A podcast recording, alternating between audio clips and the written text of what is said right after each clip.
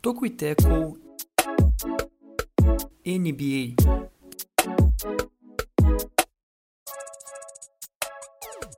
Olá, você que nos acompanha. Está começando o Toco e Teco, o seu podcast semanal sobre NBA e NFL. Seja muito bem-vindo ao nosso episódio de número 96. Eu sou Jonas Faria e junto comigo está ele, Juan Grings. E aí, Juan, tudo bem? Com o microfone desligado, como sempre, né? Que passou um motoqueiro aqui do lado. Eu levei Mas um susto, bem. eu falei, meu Deus, será que eu tava com o microfone desligado? Não, fui eu, fui eu. Muito bem, muito bem, muito bem. É, feliz aí na medida do possível.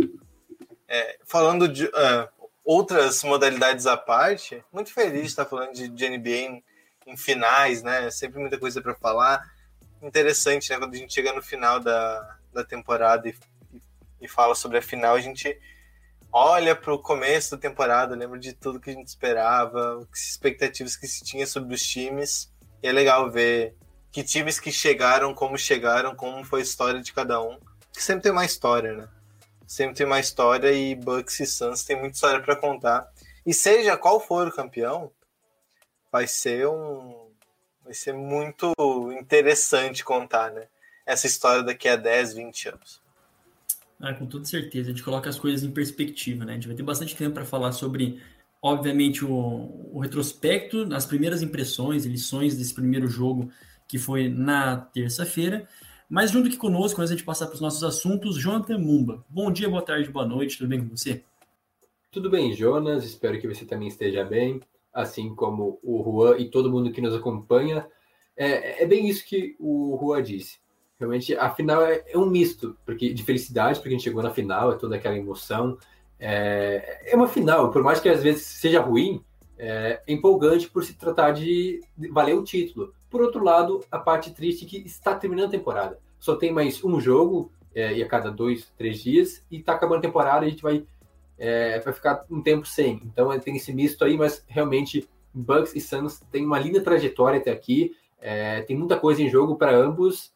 E vamos deixar isso para o podcast, onde a gente pode explicar um pouco mais é, o que vale é, esse título e cada jogo para ambas as equipes. Aproveitando, né? Qual é que é a ideia do Toco e Teco, Juan? A ideia do Tokiteco é trazer os principais destaques do basquete e do futebol americano da terra do Transformers e da Megan Fox. Aí você se pergunta, por que dois em uma edição só? Não sei, não estava na gravação de ontem do Tugiteco NFL. Pergunta aí o pessoal da mesa. Bom, eu já pessoal apresentar o que é Transformers e a Megan Fox, né? Acho que todo mundo conhece ambos, principalmente os Transformers, né? Questão É. de prioridade mesmo.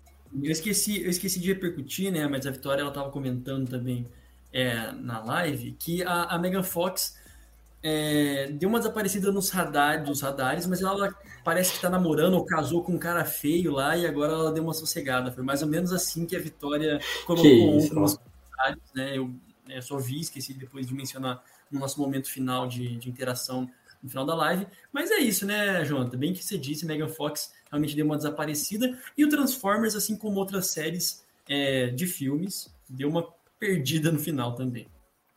É, a gente repercutiu bastante sobre isso ontem. É, não, eu vou me abster sobre isso e falar só sobre a Megan Fox, que na verdade ela era casada com um cara não muito bonito. Assim, quem sou eu para jogar os padrões de beleza? É, cada um pode achar uma coisa diferente de bonita. Mas o marido dela não era muito assim agradável aos olhos. E aí ela se separou e agora tá num relacionamento, tá namorando com um rapper. É, acho que o especialista aqui é o Juan, ele pode dizer, mas também assim não é um cara assim muito chegado, pelo menos, né? o Machine Gun Kelly, que é um dos rappers da nova geração mais famosinhos aí, mas um cara com visual um pouco diferente, né? Ele é altão, é bem magricelo e um cabelo loiro, tudo bagunçado, sem cheio de tatuagens. É, é um bonito diferente, como eu vi muita gente declarar. Se tá, se é da nova geração, não sei, mas não tá na poesia acústica. Não, não vi em poesia acústica. Então Aí não sei. Aí Não não subiu, não conseguiu aparecer na poesia acústica. Ô, ô, ô, Jonathan, do que a gente vai falar nesse podcast, tirando a Megan Fox e o Transformers? Ainda bem que a gente tem outras pautas, né? Pautas mais interessantes.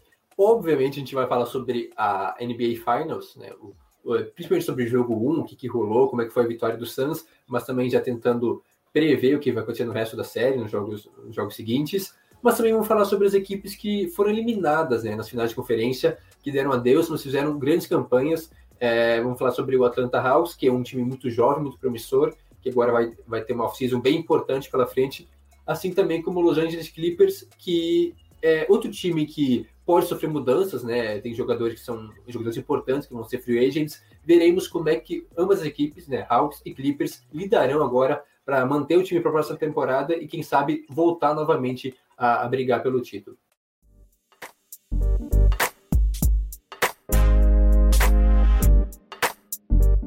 Maravilhoso. Começando pelo começo. Na verdade, começando pelo começo, vamos começar pelas finais. Tá ligado? Tipo. Brincadeiras à parte. Eu, é, assim, então... é desse podcast que eu gosto, podcast que nos convida a pensar, a, a refletir. Né? Assim, a metaforar, a, a, realmente quebrar a cabeça, né? Fazer uma cranectomia, coisa absurda. Vamos começar então com, com NBA Finals, começando com a final. Nós temos Suns, né? O Phoenix Suns que chega aonde chegou depois de uma cota, né? Depois de 20 e vai lá pedrada, né? É... Quanto tempo mesmo? Agora não me lembro certinho qual é que foi. 27 ou 28, desde 93. Exatamente, 28. faz um, isso, faz um tempinho. E, e também os Bucks que tiveram seu único título a uma cota também, há muito tempo, lá nos anos 71. 70, isso. E mais uma das, da, da, das coisas bonitas né, dessa, dessa final, igual o Juan dizia no início, que já é histórico, ninguém de nenhum dos plantéis já foi campeão em outra vez, né, em outra oportunidade, só o Crowder que jogou as finais pelo Heat na temporada passada. E na terça-feira a gente teve então o início dessa história, o início do capítulo final né, da temporada, com a vitória do Phoenix Suns por 118 a 105. E uma das principais histórias desse jogo foi justamente a volta do Giannis Antetokounmpo, que era dúvida até alguns minutos antes. Foi confirmado na nossa live pré-jogo que a gente fez na terça. Ele jogou a partida e, por incrível que pareça, também é, fez bastante ponto, também participou é, de boa parte da, da, da partida toda. Né? Se não me engano, fez 20 pontos nesse, nesse jogo também teve, teve toco, teve rebote, mas parecia que para cada, é, cada tentativa que o Bucks dava, o Suns sempre tinha uma resposta, e aí Chris Paul e Devin Booker fizeram chover na hora que o Bucks tentava esboçar alguma reação. O que dizer as suas primeiras impressões? É, antes disso, é interessante fazer o convite para o pessoal do podcast também, né? Aparecer na nossa live sempre. A gente sempre vai fazer uma live pré-jogo durante essas finais ali, uns 45 minutos no nosso YouTube. Então, aparece ali, a gente faz um esquenta e também atualiza das últimas notícias, né? No caso de ontem, teve essa questão do Tocumpo, que foi um mistério até, até o momento que a bola subiu, né? Uns 20 minutos antes, falou... né? Uns 15 minutos antes. É, realmente foi bem em cima do, da hora mesmo, já tinha feito aquecimento. Mas enfim, é, realmente, o Antetokounmpo jogou e diferente do que a gente temia no, na nossa conversa antes do jogo, de que ah, vai jogar, vai jogar, mas em que nível, né? Como é que vai estar o Antetokounmpo? Será que ele vai estar 100%? Será que ele vai ter minutagem reduzida? Como, como vai ser a utilização do Antetokounmpo? Trago números. 35. 35 minutos 17 rebotes e 20 pontos. Ok, não foi tanto ponto assim? Não foi tanto ponto assim.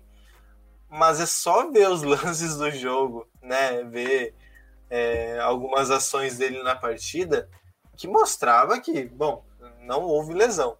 Praticamente Ele não houve Michael. Bridges, não foi? Foi tá absurdo. louco, cara. Foi, um foi absurdo. A recuperação dele no campo de defesa, correndo velocidade, passada larga.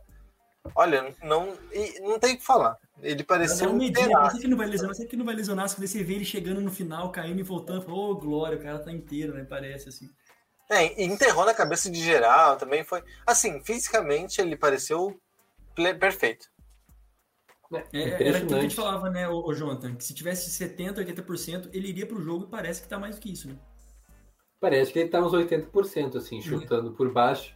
Mas é impressionante porque uma semana depois, um pouco mais de uma semana depois daquela lesão que foi bem grave, assim, foi feia visualmente, pelo menos falando, parecia que seria algo muito pior, que ele ficaria meses afastado, voltou uma semana depois jogando bem, e apesar de, ah, ele fez só 20 pontos, em tese é pouco para os padrões é, do Tentocumpo, mas foi um dos melhores, se não o melhor jogador dos Bucks na partida.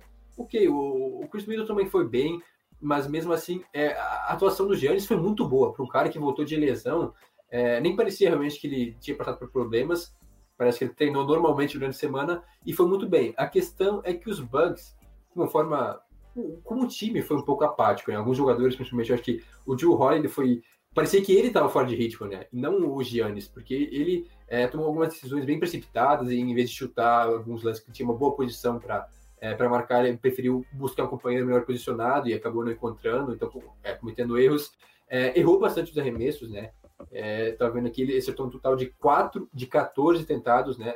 Arremessos de quadro, um número bem ruim. É, o Brook Lopes também não estava nos seus melhores dias, então, como. E, do banco, é, o Conaton e o, o, Brian Forbes são jogadores importantes, sempre vindo do banco, marcando bolas de três, não estavam nos seus melhores dias, então acho que é, o time dos Bucks, como um todo, deixou a desejar na questão, principalmente na bola de três, mas também é, perdendo algumas chances claras, às vezes, como disse, não só o Drew Holiday, mas outros jogadores também tomando algumas decisões precipitadas, em vez de tentar ser mais agressivo e finalizar, chutar, é, optaram por procurar alguém passar a bola o Giannis não, o Giannis estava bem, a gente pode perceber isso, foi um dos melhores, como disse, em quadra, pelo, pelos Bucks pelo menos, mas faltou mais da equipe dos Bucks, mas aquilo que eu disse ontem, né, prevendo já que os Bucks sempre começam um pouco mais devagar, é, cometendo alguns erros e vão se ajustando durante a série. É, o Buddy Rose é mestre nisso, principalmente ajustes defensivos durante a série, e imagino que vai acontecer novamente. Né? Os Bucks devem é, olhar o filme do jogo de ontem e melhorar muita coisa para o jogo 2. Cara, outra coisa eu acho também é, é realmente importante, né? Antes da gente continuar traçando outros paralelos assim do, do, do jogo em si, eu gostaria de dar um destaque mais uma vez pro, pro DeAndre Ayton. Antes da gente falar do Chris Paul, antes da gente falar do Devin Booker, a gente, gente fala de, de, geral assim mesmo, né? Daquelas que eram algumas chaves que a gente falou é, no nosso esquenta. Falando do DeAndre Ayton, ele, ele sempre ele, ele sempre ficou em paralelo com o Doncic ou com o Trey Young, e no final das contas, quem está restando agora na temporada é ele e jogando muito bem é, toda a série de playoffs. E na partida de ontem também, na partida de ontem, ele fez por merecer toda, toda essa evolução, pelo menos, que a gente tem ouvido falar, que a gente tem é, escutado 22 pontos, 19 rebotes, 80% é, também nas suas tentativas de arremesso, né, em, em aproveitamento realmente o que o DeAndre Ayton está sendo importante né, para a equipe do, do, do Suns. E era uma das coisas que a gente queria ficar de olho. Como que reagiria o DeAndre Ayton a um cara que, teoricamente, quer dizer, teoricamente não, é mais rápido do que ele, a obrigação dele de marcar o Antetokounmpo, a obrigação dele de, de perseguir o Antetokounmpo, mas a gente viu um Ayton também é, muito à vontade para o ataque e também por vezes quando dava é, quando tinha possibilidade conseguia até enterrar a bola em algumas oportunidades da, do jogo 1 então isso já mostra como que os Suns tiveram respostas como que o Monte Williams tem organizado e dando oportunidade para o DeAndre Ayton é, brilhar também né? E outra coisa que eu queria destacar desse jogo até botei no meu texto inclusive leia a prévia das finais está disponível no toqueteco.com o que eu falei na, na prévia era o que o, os Bucks iam fazer em termos defensivos. Porque a gente fala, quando a gente fala da defesa do Bucks, e, gente, e eu sou particularmente muito repetitivo nisso, mas acho que é importante até a fins de explicação, para o pessoal entender o que a gente quer dizer, que o Bucks defende é, pick and rolls é, recuando, eles não são agressivos em geral eles não trocam a marcação, a não ser que seja numa situação muito, muito, como vou dizer, muito específica, uma situação muito complicada, né, que precise trocar mesmo, seja forçado, senão eles não trocam.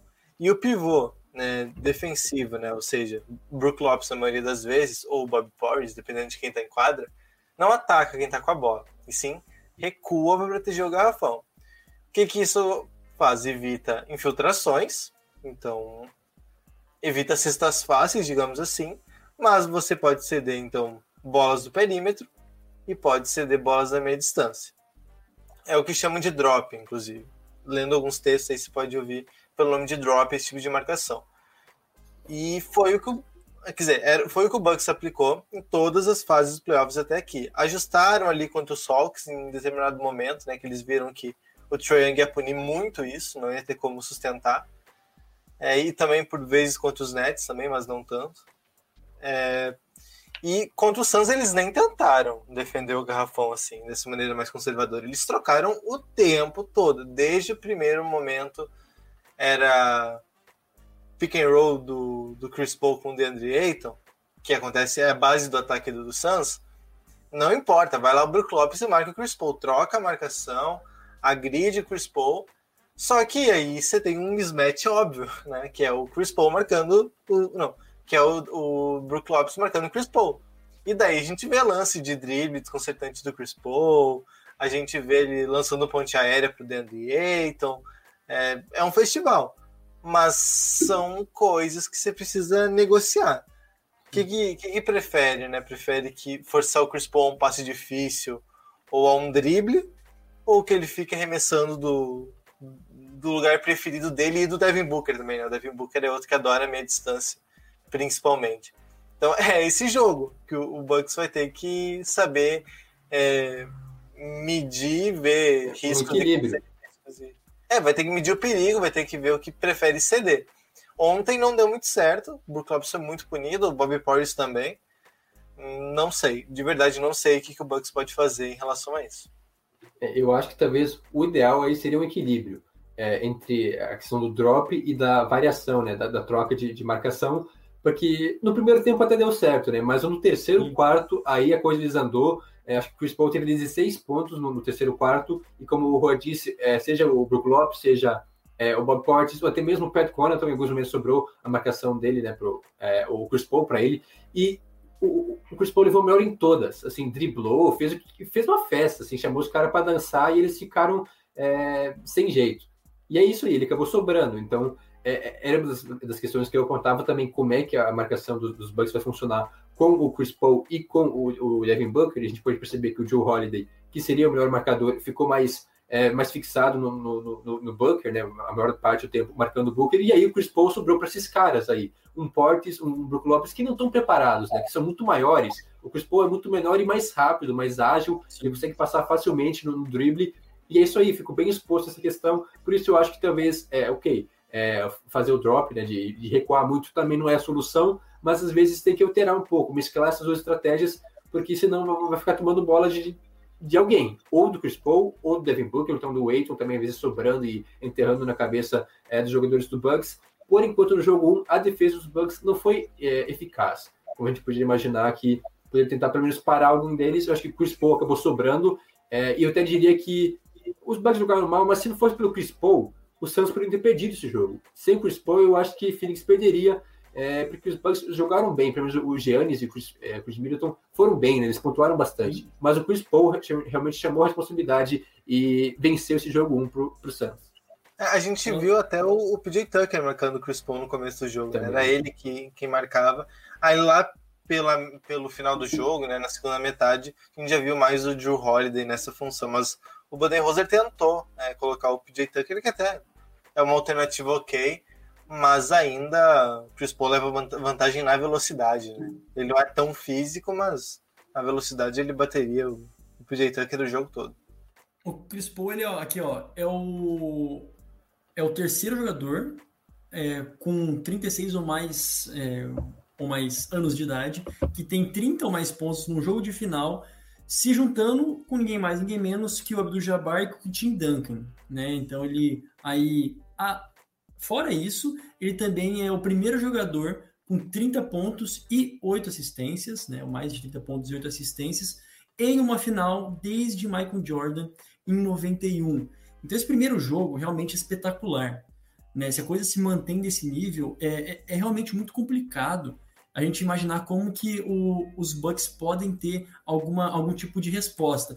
Porém, aqui de novo, né, a gente falava, eu falei na verdade, né, a gente não, quero falar, eu disse que o, os Bucks, de alguma forma ou de outra, os últimos dois jogos contra a Atlanta, tinha jogado melhor sem o Giannis, mas, cara, a gente percebeu pelo jogo de, de terça-feira que também sem o Giannis não teria a menor chance. Né? Sem o Giannis, esse jogo talvez realmente pudesse ter uma, uma, uma margem muito maior.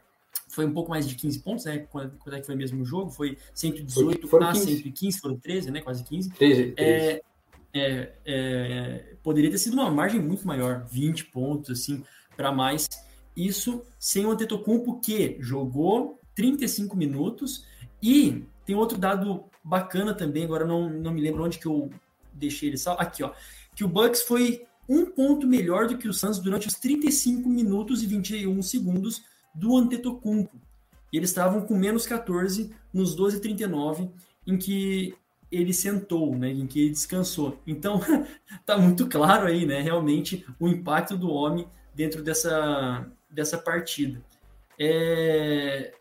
O, agora sim, antes da gente dar continuidade, passar para os nossos é, próximos assuntos, vamos falar um pouquinho mais ainda da final, mas vocês enxergam algum fator X, né? Alguma coisa assim, alguma, alguma questão que normalmente a gente não fala, algum jogador que normalmente a gente é, não menciona tanto, que às vezes fica um pouquinho debaixo do radar, talvez vindo do banco, que possa ser fundamental, que possa fazer a diferença no decorrer dessa série?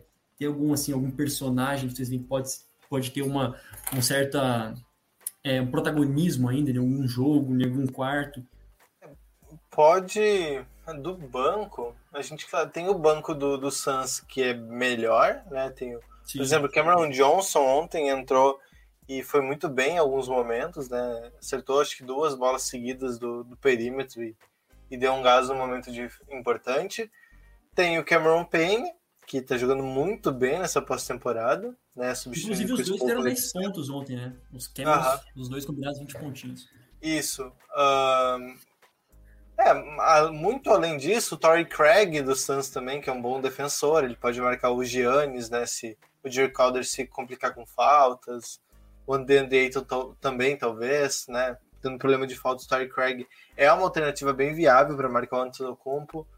É, então, agora, agora sim o Dario Saric também, né? Que a gente falou que. é, sem, sem o Saric. É, O, o Saric até ele era desses pivôs mais softs, assim, que eles ele joga pro Eiton sentar, mas ele não.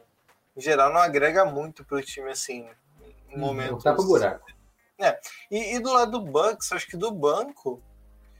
Pat Connaughton talvez tenha algum É. jogo muito bom, Brin Forbes talvez, pega fogo no jogo e, e decide, mas além desses dois é difícil pensar. O Bobby Porris talvez em algum jogo vai muito bem, mas a gente percebe, né, só de, de falar que o banco do Suns é bem melhor nesse sentido também.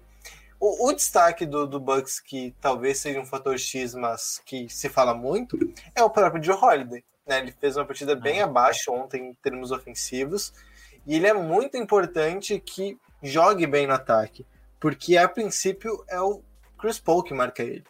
E o Chris Paul é mais velho, né? Ele pode cansar, então. E, vamos, vamos lembrar, o Chris Paul não enfrentou nenhum armador de elite nessa pós-temporada ainda. Né? O Lakers. Quem é que é o armador do Lakers? Jogava o, o Schroeder e o, e o Caruso. É, o Caruso. Aí depois, Luiz É. Caruso, maluco. Aí depois, o Nuggets. Sem Jamal Murray, era o. Era o Monte- Campasso, Monte Morris. Austin É. Rivers. É, aí, Ninguém. fica aí. Depois, nas finais de conferência, o Clippers. Patrick Beverly, Red Jackson. Né? Não tem. Ah, mas é, O Jackson acho que era o melhor que ele enfrentou, né? Jackson. Se a gente for ver É, assim. talvez. Foi o que jogou pelo menos. É, e agora o, o Joe Holiday é um cara que é realmente muito importante porque ele seria a terceira força ofensiva dos Bucks. E ele, já- ele vem sendo cri- criticado por uma parte da torcida por desaparecer em alguns momentos. Né? Em algumas séries, quando se esperava mais dele. É, na verdade, foi muito bem quando o Giannis não esteve em quadro, né? Nos últimos dois jogos contra o. Isso. É, ele foi, ao lado do Chris Middleton, um fator essencial para vencer as partidas e avançar na série. Agora, com o retorno do Giannis, ele desapareceu um pouco. Como eu passei os números antes, ele teve é, quatro acertos em 14 arremessos. Outro jogador importante seria o Pat Connaughton, vindo do banco. Ele teve 28 minutos em quadra, foi o que mais jogou do banco, e teve apenas 8 pontos. 8 pontos em 28 minutos é muito pouco. Ele também é, nem chutou tanto assim, ele acertou 3 de 6 chutes, um aproveitamento ok, mas não participou tanto do jogo, né? Como é em outras partidas ele costumava fazer. Do lado do, do Suns, também um ponto não negativo, né? Mas o Devin Booker eu acho que ficou devendo um pouco. Ainda bem que, como eu disse antes, o Chris Paul chamou a responsabilidade. Porque, é assim, é, o, o Booker teve apenas uma bola de, de três em oito tentativas. Um aproveitamento muito baixo. E nos arremessos de quadra também, 8 de 21, aproveitamento abaixo dos 40%, que é pouco para um jogador como o Devin Booker, que é o principal pontuador do Suns em partidas normais é, realmente ele foi um pouco apático. Então, claro que em outros momentos o Chris Paul não vai ter é, esses números todos, todo esse volume, aí o Devin Booker vai assumir essa responsabilidade, ser o principal pontuador. Mas alguns jogadores ficaram um pouco abaixo e veremos no jogo 2 se, é, com todo mundo melhorando, em tese, né, pelo menos o Devin Booker de um lado, o Drew Holiday do outro, como é que vai ser esse confronto entre Bucks e Suns. Mais alguma coisa a acrescentar que a gente está esquecendo? Até porque agora a gente vai ter uma cobertura muito completa, né? A gente tem esse momento para falar sobre o jogo, depois tem ainda os pré-jogos, as nossas lives é, que a gente está fazendo sempre agora antes do, de cada uma das partidas da final. A gente vai manter isso ao longo de toda, de toda a série, né? E, claro, todos os nossos podcasts, também as nossas postagens lá no, no Instagram. Bom, já que eu comecei a falar disso, acho que eu vou para o momento merchan aqui, depois a gente vem com mais, é, com mais nosso segundo bloco.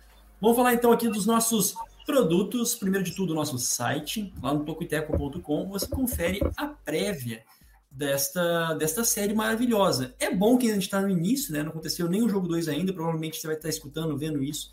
É, não vai ter acontecido, pode ter acontecido o jogo 2, mas ainda dá tempo de você ver as prévias, aquilo que eram as previsões ali é, nossas, principalmente do Juan, né, nosso insider oficial, nosso correspondente diretamente de Phoenix é, na NBA. E depois disso, siga o nosso Instagram e o nosso Twitter, arroba Tocoteco, em ambas as redes, e o nosso Facebook é facebook.com barra Tocoiteco. A nossa newsletter semanal, gratuita, a melhor de todas, tocoiteco.substack.com, né, Substack T-A-C-K, tudo junto.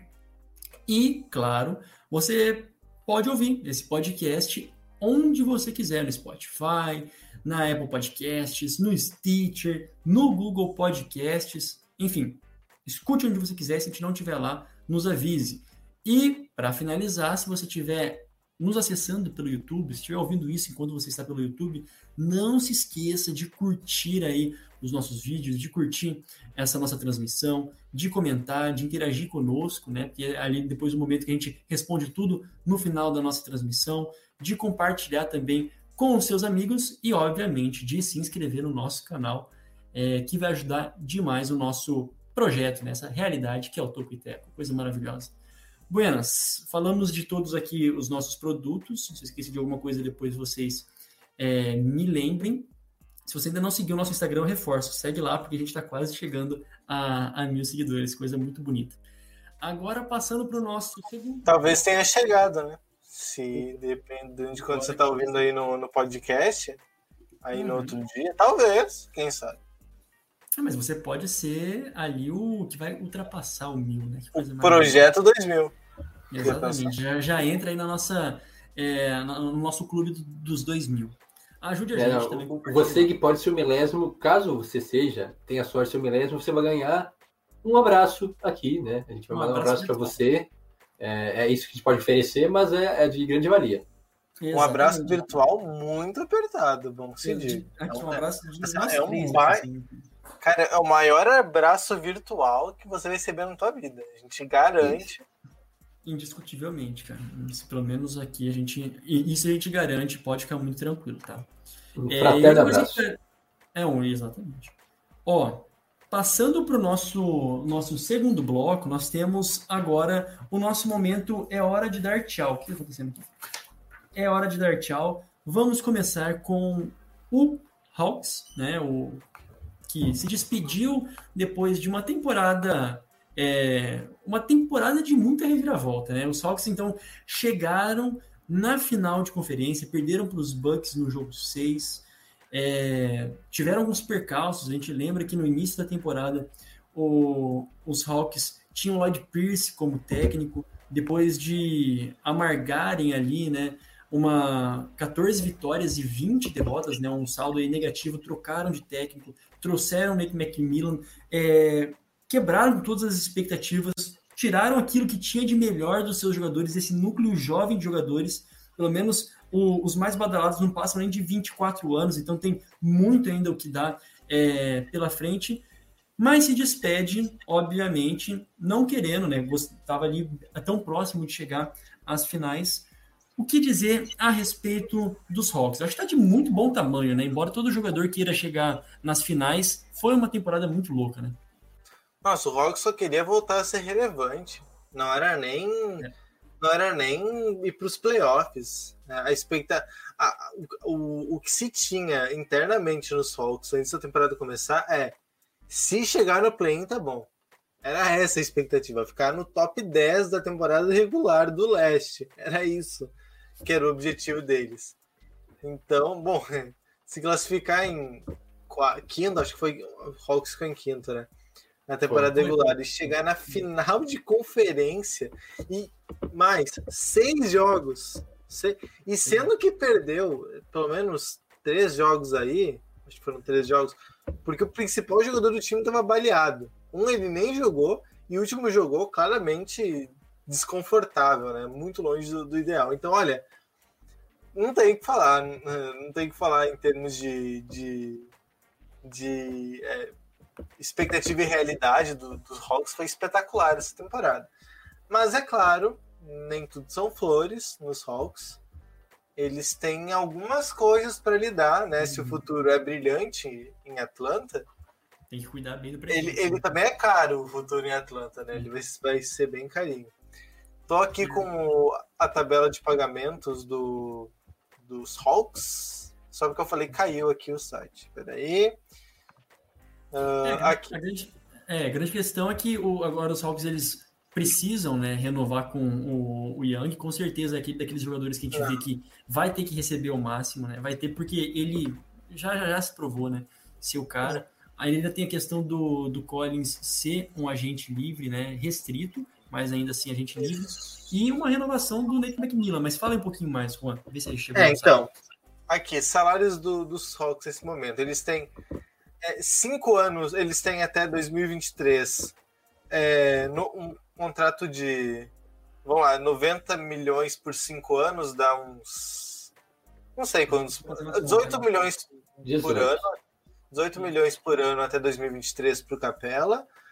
O Bogdanovich está ganhando 18 milhões, 18 milhões até 2024 garantidos.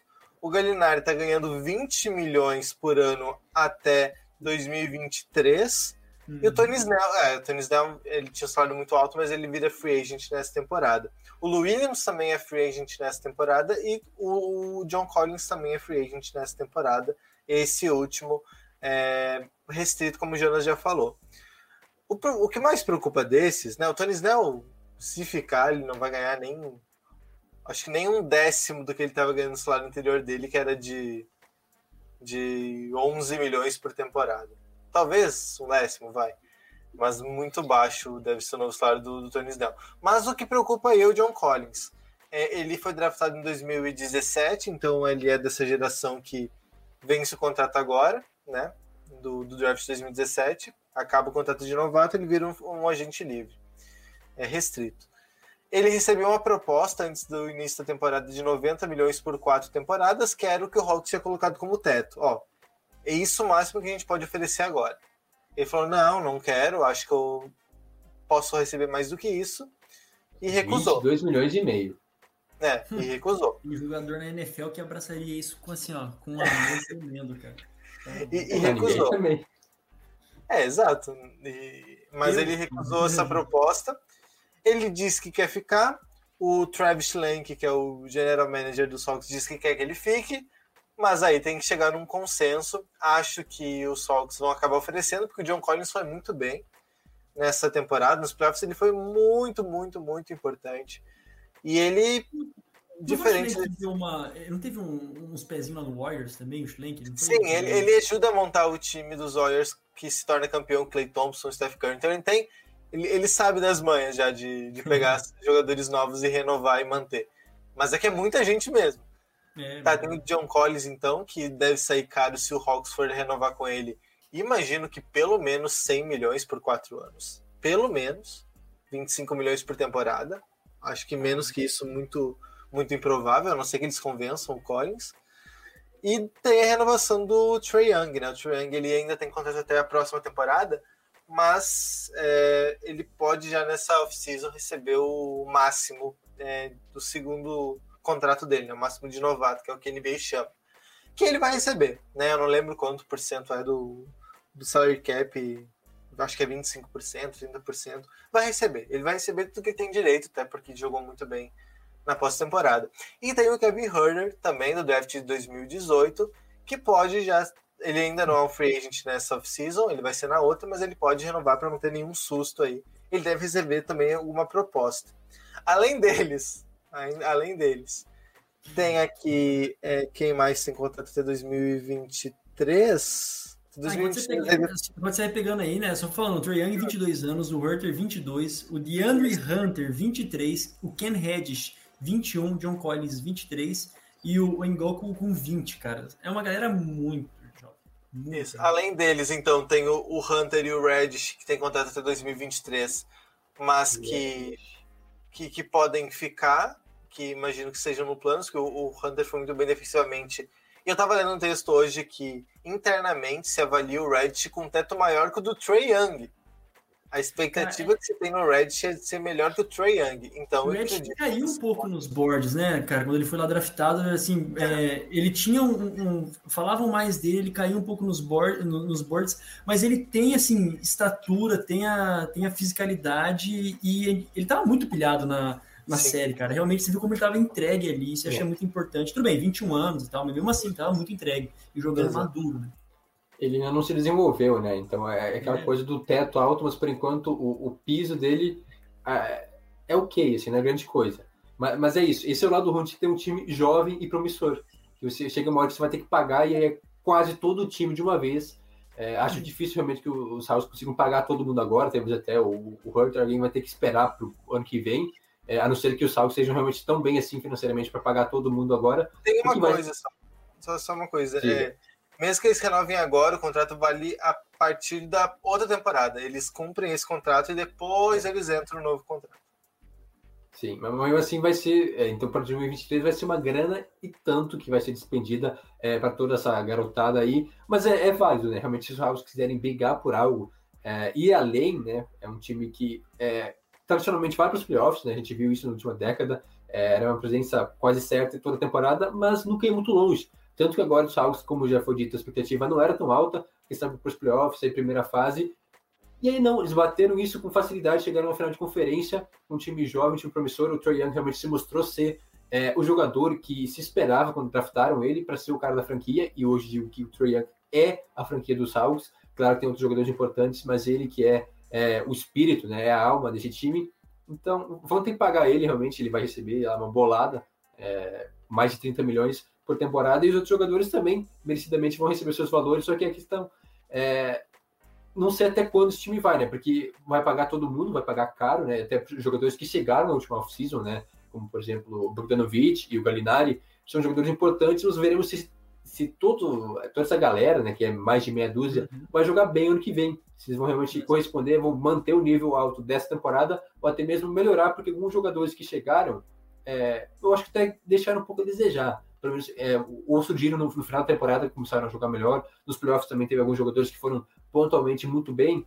Então é aquela questão, é um monte de gente que vai receber mais, inclusive, é só para fazer um parênteses, né? O Ron Williams, um cara muito importante, inclusive vi uma entrevista dele essa semana, é, dele reclamando que ele nunca recebeu mais do que 10 milhões por temporada, sendo que é um cara assim muito experiente, que jogou bem em vários times, principalmente no Clippers, ele era principal time, o principal jogador do time, mesmo sendo o sexto homem, é, um cara que joga muito basquete e nunca foi bem pago, né, como ele merecia. Sempre tem, né, esses casos assim, né, dos jogadores que nunca receberam aquilo que eles dão, né? Isso, vixe, isso é, assim, é tradicionalíssimo, né? Mas mesmo assim, é, é um ponto muito importante aqui. A gente não tá falando do, dos Splash Brothers, né? Que é basicamente os amigos, né? Uma galera que, tipo, é, é, é, muito jovem que vai ter que querer abraçar. E óbvio que não tem porquê o, o Hawks pensar em nenhum outro tipo de artifício, senão de arrumar dinheiro de alguma forma. Né? Porque não, ah, vou, vou atrás de outros caras. Para quê? Né? Realmente tem, os caras estão ali rendendo. Né? Acho que a grande chave é ver esse, essa equipe para o ano que vem.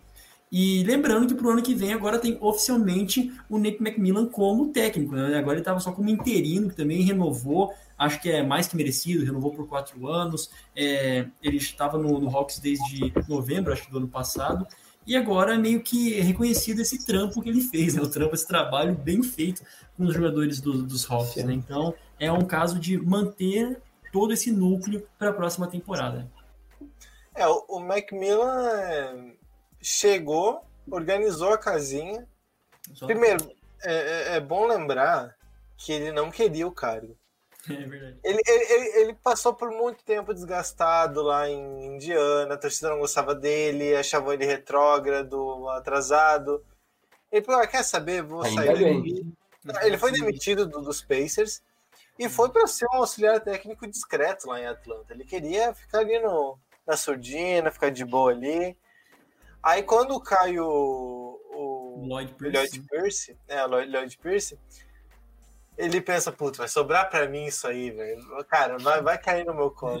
Não deu outra. E, e, e, dizem, né, que ele realmente não queria o cargo, que ele queria ficar, tipo, de boa ali, não queria incomodação. Aceitou, né, para não fazer desfeita. Com As com... famosas férias remuneradas. É, exato. Queria, queria ficar tranquilo lá, mas daí não achou que seria muita desfeita recusar o convite do, do Schlenk, então, beleza, assumo. Ele organiza a casa, o time não é que o time muda muito de jogar, a defesa melhora, né? Fica um pouco mais consistente, mas foi mais na, na parte coletiva mesmo. Acho que ajudou muito confiança também. A, o que conta muito, o Galinari voltou de lesão, o Bogdanovic voltou de lesão, né? Muitos jogadores estavam lesionados, voltaram a jogar, então o time melhorou pelo fato de ter mais jogadores saudáveis. Mas o, o Nate McMillan tem muito crédito. É, Os jogadores gostavam dele também, isso é importante. É. Isso, os jogadores adoram ele, né? E não gostavam do Lloyd Pierce. Inclusive, Trey Young, Cap uh, Collins, Cam Reddish eram desses jogadores aí que tinham problema com o, com o Pierce. Ah, cara, eu, eu acho que é bem isso, né? A gente acabou tomando um tempo maior aqui para falar do, dos Hawks que realmente tinham toda todo esse, esse cenário precisava ser um pouco esclarecido, né? Bem assentado, mas a gente tem um tempinho para falar do clipão da massa também, a, a, equipe do, do Los Angeles Clippers que mais uma vez é, chegou, né? Conseguiu ir além das expectativas, né? Conseguiu também espantar alguns fantasmas, ao meu ver, alguns fantasmas da temporada passada, alguns, tem, alguns fantasmas com jogadores específicos, que obviamente estou falando do, do Paul George, teve que aparecer né, também na, na base do ou vai ou racha, né, na, na, livre espontânea pressão.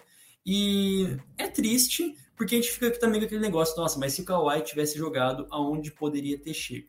Verdade é que os Clippers também merecem o mérito por aquilo que eles fizeram, o Tailu também merece é, os seus créditos, e realmente sai eliminado pelo um Suns que estava a toda, estava estourado mesmo para chegar aonde chegou mas também, ao meu ver, cai com a cabeça erguida a equipe de Los Angeles. Tá tudo bem lá, eu acho que é um tá tudo bem diferente do Atlanta, uhum. porque o Atlanta tá tudo bem mesmo, assim, tá, tá show de bola. No Clippers tá tudo bem, tá, tá tranquilo, tá. É, paciência, óbvio que eles queriam vencer essa temporada, era a expectativa que se tinha, mas diante do cenário, sem Ibaka, sem o, a gente nem falava do Ibaka, porque a gente acostumou a ver ele lesionado. Né? É, ele jogou bem pouco nos playoffs, então a gente nem menciona ele como um desfalque, mas ele é um desfalque. Né? Para esses mal ball dos Clippers, ele podia ser importante. É, e sem o Kawhi, que daí é muito complicado. E mesmo assim, eles foram, é, levaram o Suns a. Foi o time que mais ofereceu resistência ao Suns, por exemplo, né? de longe. Foi o time que mais complicou a vida do Suns, mesmo sem o Kawhi. É, o Kawhi tá lesionado desde a série da semifinal do, do Oeste, né? Contra o Jazz. o, o Clippers jogou sem o Kawhi toda a série contra o Suns e mesmo assim foi meio difícil para Phoenix.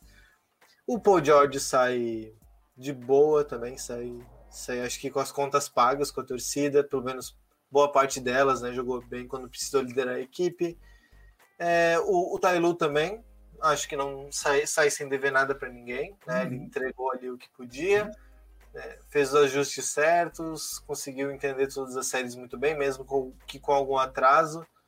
É, e a única questão deles para off-season agora, claro que talvez eles busquem algum outro reforço, mas é o Kawhi, né? O Kawhi tem uma player option para essa temporada, se eu não me engano, no valor de 30, e- 35, 36 milhões. Deixa eu ver se eu acho aqui. Eu, eu acho que até é, algumas questões, né? A gente fala do, do Kawhi, obviamente, mas se não me engano, o Reed Jackson, o Rajon Rondo também vão dar uma testada é, no mercado aí nesse, nesses próximos meses, provavelmente. E eu já vi alguns, tem alguns rumores de uma, uma especulação do Kemba Walker, cara. É, tanto, tanto os Clippers como os Lakers, aí uma certa especulação em cima do Kemba Walker para a próxima temporada. Mas vai daí, Juan. Primeiro fala aí do, do. A player option dele é de 36 milhões. Então o Kawhi pode escolher se ele quer se ele quer renovar por 36 milhões com os Clippers ou se ele quer ficar livre no mercado. Ele ficar livre no mercado não quer dizer que ele quer sair de Los Angeles. Pode ser que ele Uhum. queira sair para renovar por um contrato maior ainda, porque agora ele chega a 10 anos de NBA e pode receber até 35% do cap de uma equipe, que daí vai dar lá pelos 40 milhões. 40 e alguma coisa milhões por temporada. É, Toronto vai vender até a, é, a mãe para trazer ele. Aqueles bem assim, tô brincando, mas seria um, um sonho para Toronto. Né? claro que cada milhão conta, né? Mas 36 milhões, sim, gente. E aquela questão de querer ajudar o time também, né? Porque, ah, se ele quiser renovar com o Clippers por mais, é, o Clippers vai ter mais dificuldade de trazer outros jogadores, né? Alguns ajustes, assim, é, necessários, essenciais. Então, é, é, eu acho que os Clippers estão numa situação, assim, bem confortável até. É um time bem interessante, que se mantiver todo esse pessoal aí, vai brigar novamente ano que vem. E eu não gosto muito de falar sobre, racismo, né? E, e o se, se fosse assim, como é que seria? Mas com o Kawhi saudável, eu acho que os Clippers tinham boas chances de vencer o Suns, pelo que eles apresentaram sem ele. Eu não, não vou dizer que ah, venceriam, né? Não dá para cravar também, mas que eu acho que seriam até favoritos é, e poderiam vencer esse ano, né? Porque realmente é, o Kawhi é um cara dos mais decisivos, se não mais. Ok, tem o Duran também, tem Curry, mas é, o Kawhi é um dos mais decisivos jogadores da atualidade. E sem ele, o Clippers foi bem. Então, eu acho que o futuro também é promissor. É, só que, diferentemente do Hawks, eu acho que a janela de título é, é menor do que de Atlanta, né? Atlanta tem vários jogadores jovens que têm potencial para evoluir, enquanto que os Clippers, a maioria deles já é- são jogadores experientes, né? Com alta rodagem na liga. Então, é uma janela menor, de talvez mais um, dois anos, até para manter todo- todos esses jogadores bons, jogadores importantes, além do Paul George, do Kawhi também, aqueles coadjuvantes importantes, como o Marcus Morris, o Greg Jackson, e, entre outros, o Ibaka. Então, acho que uma janela de título menor, mas os Clippers também, acho que se mantiverem o Kawhi, que é uma tendência, é, vem forte novamente né, para o ano 3, né, o capítulo 3 é, dos Clippers ano que vem. Sendo. é, eu, assim, teve uma, uma das grandes coisas, né? A gente fala de, de questão de lesão e tudo mais. Uma das grandes coisas que é, foi, foi bastante divulgada, né? A questão de vários jogadores importantes que, que se lesionaram. A gente ainda tem um tempinho aqui, ainda a gente não deu nenhuma hora de gravação. Acho que vou levantar esta, esta bola também para a gente comentar.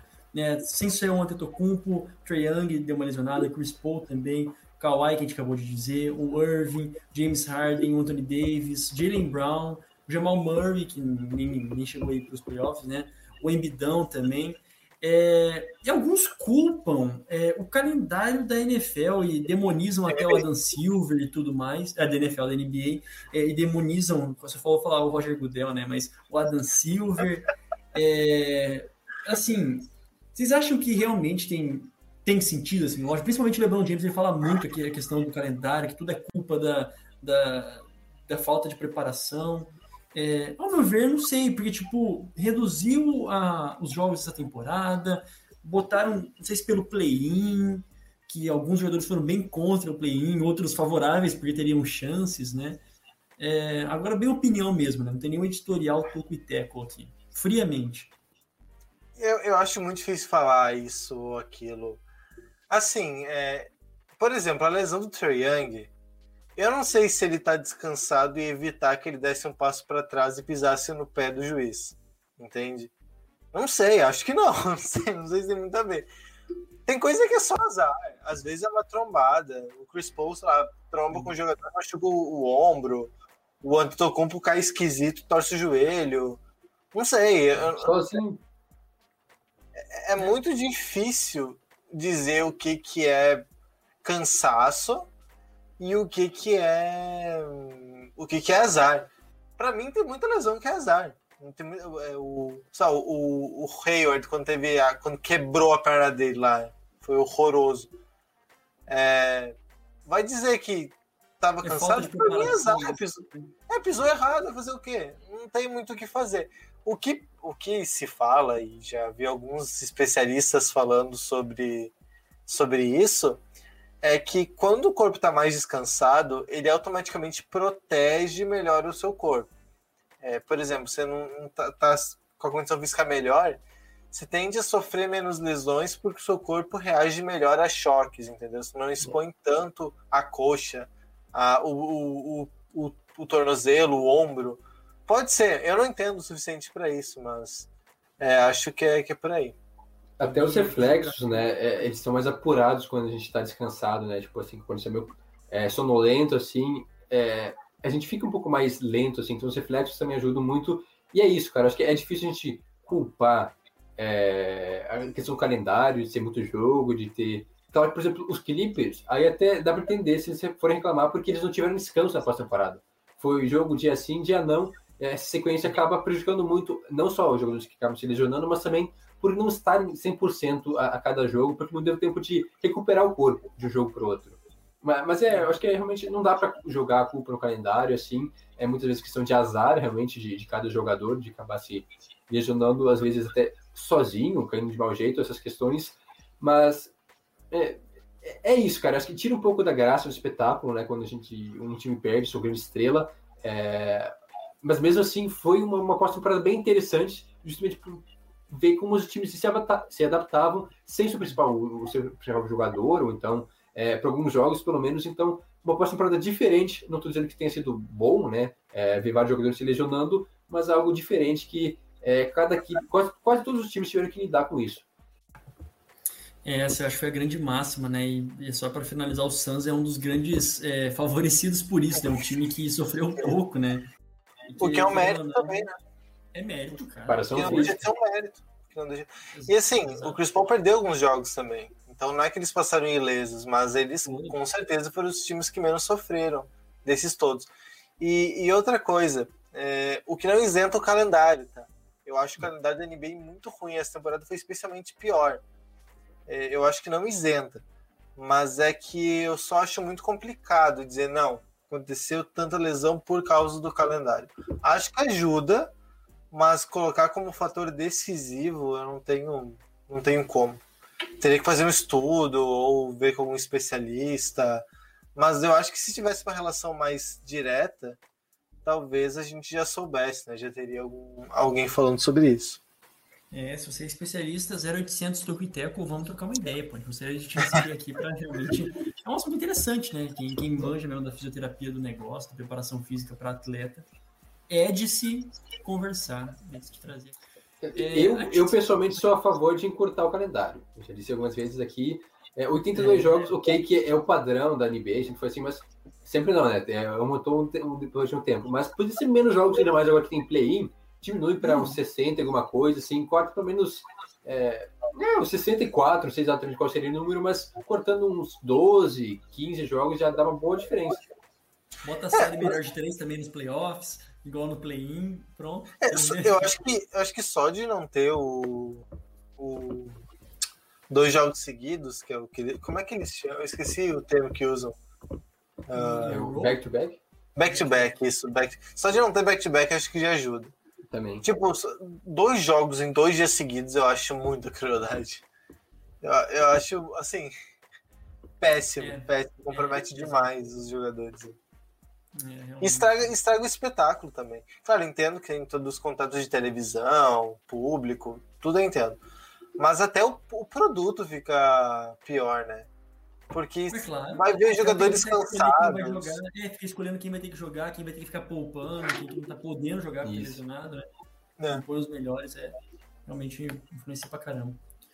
É, eu acho que a gente, a gente vai ter algum, algum tempinho ainda para falar a respeito disso, né? O, o draft acontece no final desse mês, né? O draft Isso, é, final de semana. Eu não lembro agora a data. Acho que dia Deixa eu 28 ou pesquisar aqui. 29, cara. Se não me engano, 28 ou 29. Mas é, a grande questão é essa: a gente não vai falar sobre é, toda uma cobertura bem certinha sobre a, 29. as finais, 29, né? E aí, logo depois, menos acho que de duas semanas, um pouquinho mais de duas semanas, a gente já começa também a fazer um esquentinha pro draft, trazer alguns destaques do draft desse ano. É, acho que falamos de tudo. O jogo 7 da, da- das finais é dia 21, eu acho. 21 ou. É por ali, dia 20. É certinho, mais menos. quase que uma semana. Se né? for até o jogo 7, a gente vai ter bem pouco tempo para falar do draft. Se não for, a gente. A gente fala mais tempo, faz- faz mais de. Toda forma, vai ser pouco tempo, né? eu Acho. Vai ser pouco E- tempo, é. Eu Eu, acho que- particularmente, ainda tô bem por fora da classe, vou ter que dar uma corrida aí pra, pra falar sobre. Vamos lá então, por enquanto a gente fica por aqui, né? A gente não tem mais nenhum destaque, se tiver, me perdoem, mas o Teco vai ficando por aqui. Gente pede para que você não se esqueça de nos seguir no nosso Instagram no nosso Twitter, arroba Toco e também no nosso Facebook, que é .com.br Tocoiteco, facebook.com.br Tocoiteco. Acompanhe o nosso site, tocoiteco.com e assine a nossa newsletter semanal gratuita, maravilhosa, tocoiteco.substack.com. Ouça o nosso podcast semanal sobre NFL, que nós trouxemos os cinco melhores ataques e as cinco melhores defesas para 2021. E siga os nossos perfis pessoais, o meu arroba Jonas Faria no Instagram e Jonas Faria underline, assim como você vê aqui é, na tela, no Twitter. O seu, Grings, qual é que é? É arroba Rodrigues, tal É, qual está aqui abaixo. E o Jonathan Mumba? Para quem assiste a gente na live fica fácil, né? É só olhar aqui embaixo, assim, já tem o nome certinho, né? Mas o meu. Quer dizer, as pessoas insistem em dificultar, né? Mas o meu nome é fácil. Arroba Jonathan Momba. Caso você ainda não saiba, é isso aí.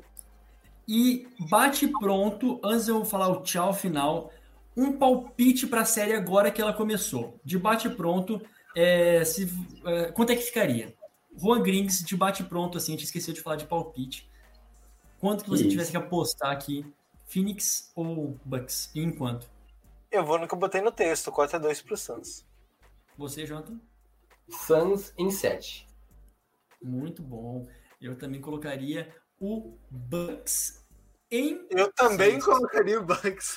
É porque, é porque eu coloquei o Bucks na, Ninguém na- falou. no pré-jogo, né, cara? Não falou nada. Eu coloquei, é eu coloquei o, o Bucks no, no pré-jogo, né? É, eu colocaria de novo os Bucks. Eu ainda aposto nesse time, na remontada dos Bucks. Era isso aí, fizemos aqui os serviços. Voltamos Perdeu na um próxima jogo. semana. Remontado. Até lá. Tchau.